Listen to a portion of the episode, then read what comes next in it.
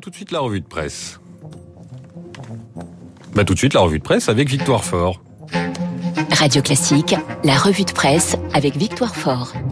Comme je le disais à l'instant, ce matin, Victoire, bonjour. Bonjour. Ce matin, vous nous parlez d'une absence. Je me le dis tous les jours, il y a parfois quelque chose de cruel dans le traitement de l'actualité. On dit avec un certain cynisme dans les rédactions, une information chasse l'autre. Les incendies dans le Var, l'Afghanistan de nouveau sous le joug des talibans. On en oublierait presque les près de 2000 décès après le violent séisme en Haïti. La place donnée à un événement dépend d'un genre d'alignement des planètes qui nous échappe, pas toujours clément. Mais la Croix prend le temps ce matin et d'ailleurs l'espace aussi pour donner à voir un pan de la vie en Haïti.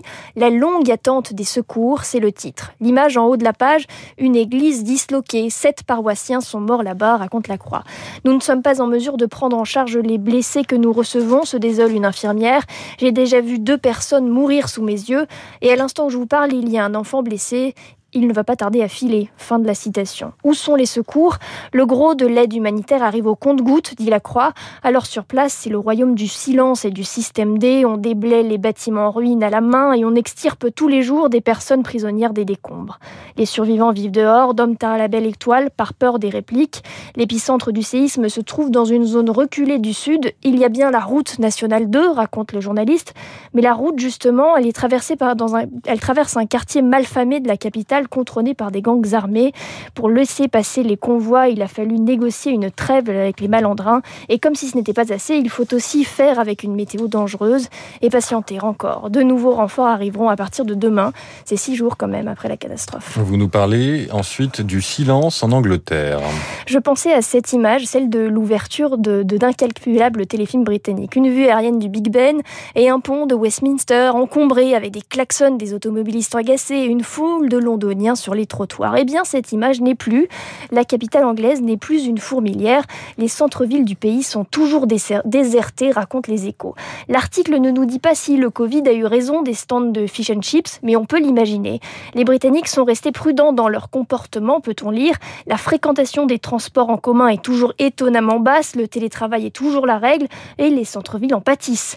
Même les magasins ne font pas tellement recette, 26% des ventes se font en ligne, le chiffre augmente même le point positif, c'est que les contaminations restent contenues et même les épidémiologistes s'en étonnent. Les Anglais vivraient-ils reclus? En tout cas, si cela se poursuit, ce seront les anthropologues qui s'empareront peut-être du sujet. Les conséquences de l'épidémie tous les jours décryptées dans la presse, aujourd'hui un brûlant contentieux. Restaurateurs et assureurs à couteau tiré, titre Libération. Enquête ce matin dans le quotidien sur le secteur entré en guerre contre les assureurs qui refusent parfois de les dédommager.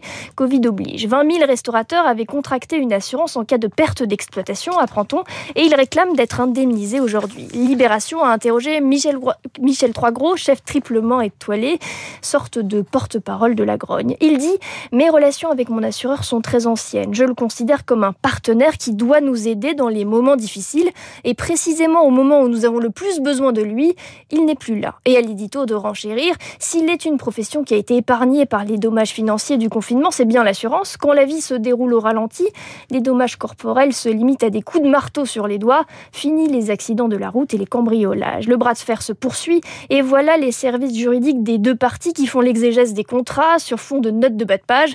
Entre ce que l'on lit, ce que cela veut dire, ce qu'il faut comprendre, il y a des divergences. Par exemple, si le mot pandémie n'est pas stipulé, est-ce que cela veut dire qu'on n'est pas couvert? C'est tout le débat. Et alors, est-ce que leur dossier avance? Est-ce que les restaurateurs vont obtenir gain de cause? Trois restaurateurs marseillais ont déjà obtenu le fait vert de la cour d'appel d'Aix, dit Libé. Les restaurateurs se demandent si les assureurs ne jouent pas un peu la montre, car au bout de deux ans, une demande d'indemnisation est jugée caduque. Les tribunaux de commerce sont submergés. Entre les assureurs et les restaurateurs, on est proche du divorce. Il y a 2 milliards d'euros à la clé, alors on peut comprendre que ça coince un peu.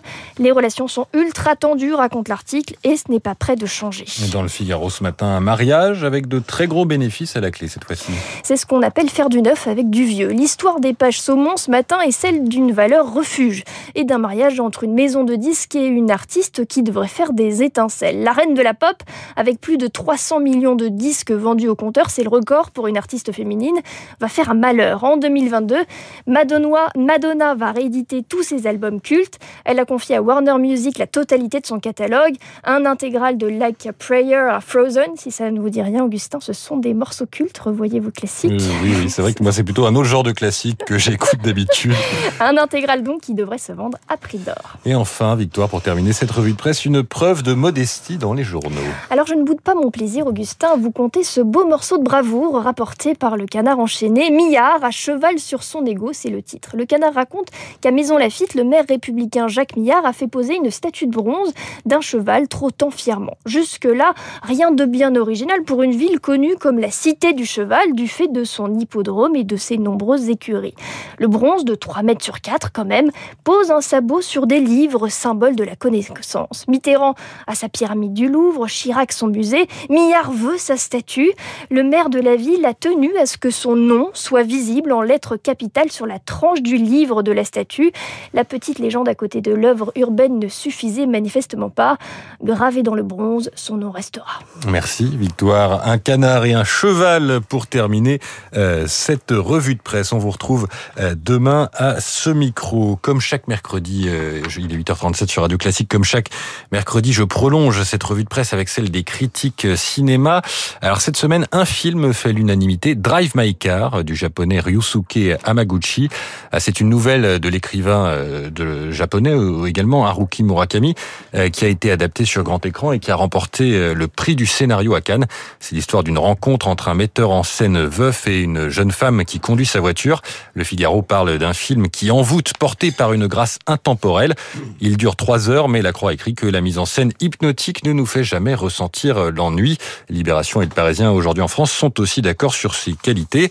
Euh, les deux quotidiens, en revanche, sont divisés sur Bac Nord de Cédric Jiménez. Euh, l'histoire, euh, comme son nom l'indique, d'une équipe de police qui intervient dans les quartiers nord de Marseille et qui va devoir enfreindre la loi pour démanteler un trafic de drogue. C'est inspiré d'une histoire vraie. Un grand film de genre ponctué de scènes d'action jouissives, nerveux, testostéroné. Drôle, le long métrage file à un rythme à couper le souffle dans un Marseille aussi séduisant qu'inquiétant, écrit le Parisien. Réponse de Libé en quelques adjectifs, raciste, fasciste, viriliste, démagogique et enfin le coup de grâce raté. Raté également les fantasmes des frères Fuenquinos, gênant et vulgaire, écrit le Figaro. Enfin, pour les enfants, le Parisien recommande Baby Boss 2, l'histoire d'un bébé qui sauve le monde d'un méchant qui apprend aux enfants à ne pas être sages. Le critique du journal a trouvé la première partie un peu longue, mais estime que le réalisateur compense ce fond parfois déficient en nous en mettant plein les yeux. Voilà, vous savez ce que vous pouvez aller voir ou pas au cinéma. 8h39 sur Radio Classique dans un instant.